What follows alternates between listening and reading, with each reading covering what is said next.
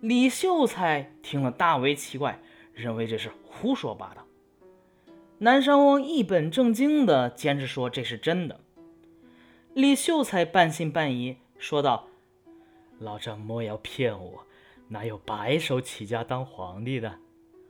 南山翁讲：“不对，自古帝王大多是起于平民，有谁天生就是皇帝呢？您说是不是？”李秀才被他三番几次的忽悠，终于是被迷惑住了，向前请求出谋划策。南山翁呢，便毅然以卧龙先生诸葛亮自命，叫李秀才先准备好盔甲、弓箭各几千套。李秀才担心没有人归附，南山翁说。臣请为大王联系各路山寨，深入结交，再派人到处扬言大王是真命天子，那么山中的士族都会响应您的。李秀才听了很高兴，派南山翁去执行，自己挖出啊以前藏的银子，就制造盔甲弓箭。南山翁过了几天才回来，说：“借大王的威福，加上臣的三寸不烂之舌，各山寨都愿牵马执鞭，跟从大王旗下。”十天左右，果然来归附的有几千人，于是拜南山翁为军师，制造帅旗。设立密如林的彩旗，有依山建筑营寨，声势浩大。那他这样大的声势，官府能不知道吗？县令呢，就带兵来讨伐。南山翁指挥众匪大败官兵。这县令一看也怕了，向兖州告急。兖州兵马远道而来。南山王又埋伏匪寇，突然袭击，周兵大败，许多将士被杀被伤。李秀才的声势这样更加壮大了，党徒啊数以万计。于是呢，就自立为王了，立了个什么名号呢？自立为九山王。南山翁这个时候说。嫌马匹少，因为咱现在声势浩大了，马不能少啊。就正巧呢，京都往江南运送马匹，他就派遣一支部队拦路抢了过来。由此呢，九山王名声大噪。这九山王现在开始加封南山王为护国大将军，自己呢则高卧山寨之中。哎呀，以为自己是尧舜垂拱而之，非常了不起啊！就感觉黄袍加身指日可待了。山东巡抚是最近就很烦恼，因为呀马匹被抢，正要进军剿灭呢，又得到了兖州的报告，这接二连三的都是这个九山王，于是啊发精兵几千人。分六路合围进击，军旗飘扬，是弥漫山谷。九山王大惊，赶忙要招南山翁商量。找了半天，南山翁哪去了呀？谁都不知道。这时候，九山王毫无办法，登上山顶，望着如潮的官军，说道。今天才知道朝廷势力的强大呀，这、这、这可如何是好？不过呀，给他的感慨时间不多，山寨呀基本上是瞬间被攻破，九山王呢也被擒拿，那老婆孩子你造反，那肯定一家都活不了，老婆孩子都被杀死。他这个时候才明白，那个南山王。哪是什么诸葛卧龙，就是那个老狐狸。原本是以被灭族的冤仇来报复李秀才的。易史是说，一个人闭门在家，闲散随意，陪着老婆孩子过日子，哪里会招来什么杀身之祸？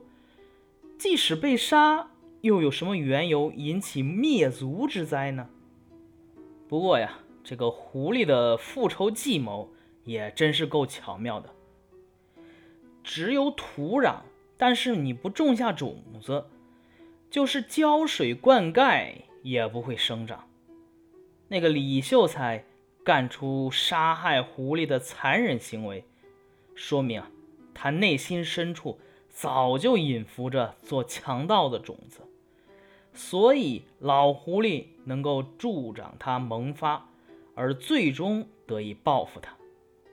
咱就说，如果你现在试着拉着一个过路的说，你要做皇帝了。这肯定以为你是神经病，还感觉你别连累我。所以明明是引导他干出灭族的事情，但是呢，他还愿意去做，结果老婆孩子被杀，这又有什么可说的呢？不过人们听到狂惑之言，往往啊开始的时候发怒，接着再听就变成了疑虑，再继续听下去。就会相信，等到身败名裂的时候，这才知道上当受骗了。人呐，大都类似这样吧。好，这一篇就讲完了啊。这讲的是一个狐狸复仇的故事。呃，在咱们以前的中国山区或者农村，一些破落荒芜的院子里啊。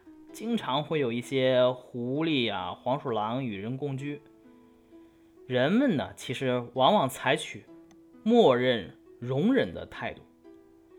为了防止孩子或者年轻人采取过激的行动或者出现伤害行为，还会出现还编一些迷信的理由，认可这些共居。呃，就比方说咱们说的那种，就是黄大仙儿啊、家宝仙儿啊，就这种，东北也经常有这种传说啊。所以啊，这颇类似于现在的动物保护观念。哎，你得和谐共处，人个人家这个是保护着咱的。当然啊，也有一些人持鸟兽不可同居这种观念，对于借居者采取。赶尽杀绝的行动。九山王中的曹州李姓地主和后面一篇咱们将会讲到叫遵化蜀胡，这里边的秋公这两个人啊，就持后一种立场。什么立场呢？就是我住在这里，你这些所谓的动物妖怪，你就不要进来了。你来了，我就把你赶尽杀绝。这两篇小说有共同的特点，其一呢是仇呼者并非一般的平民百姓，曹州李姓呢是大地主，遵化署的邱公是官员，他们呢都有庭院，就庭院广阔，一般人家也没有这种院子。借住的狐狸呢也是大家族。非一般的等闲之狐，就游兵散勇那种不算，人这个是一个家族。其二呢，借住的狐狸都彬彬有礼，哎，起码相当的尊重东家的物权，或给租金，或者答应离开。但都这样了，曹州李姓和遵化署秋公都对于借住的狐狸啊，采取了残忍的灭绝行动。而且相当阴险狡诈。不过呢，最终怎么样还得看作者，所以他们百密一疏。狐狸在族灭惨祸中，有成员幸运的逃脱了。其三呢，是逃脱后的狐狸都持君子报仇，十年不晚的态度，有足够的耐心和智慧。最后呢。都采取了令人意想不到的行为，给予施害者与对等的报复。你让我族灭，那我也让你满门抄斩。由此可以看出，胡松龄显然不赞成曹州李姓和遵化属邱公的做法，称彼杀其狐之残，方寸已有道根，故胡长其萌而失之暴。认为啊，他们被狐狸报复是罪有应得。九山王和遵化属狐虽然。带有相当的寓言色彩啊，却也曲折的反映了当时的现实。什么现实啊？当时明末清初啊，清朝刚刚统治中原大地。这里边啊，其实狐狸是什么呢？再想想，它只是狐狸吗？这。九山王啊，反映了清初的动乱和蒲松龄关于造反的态度。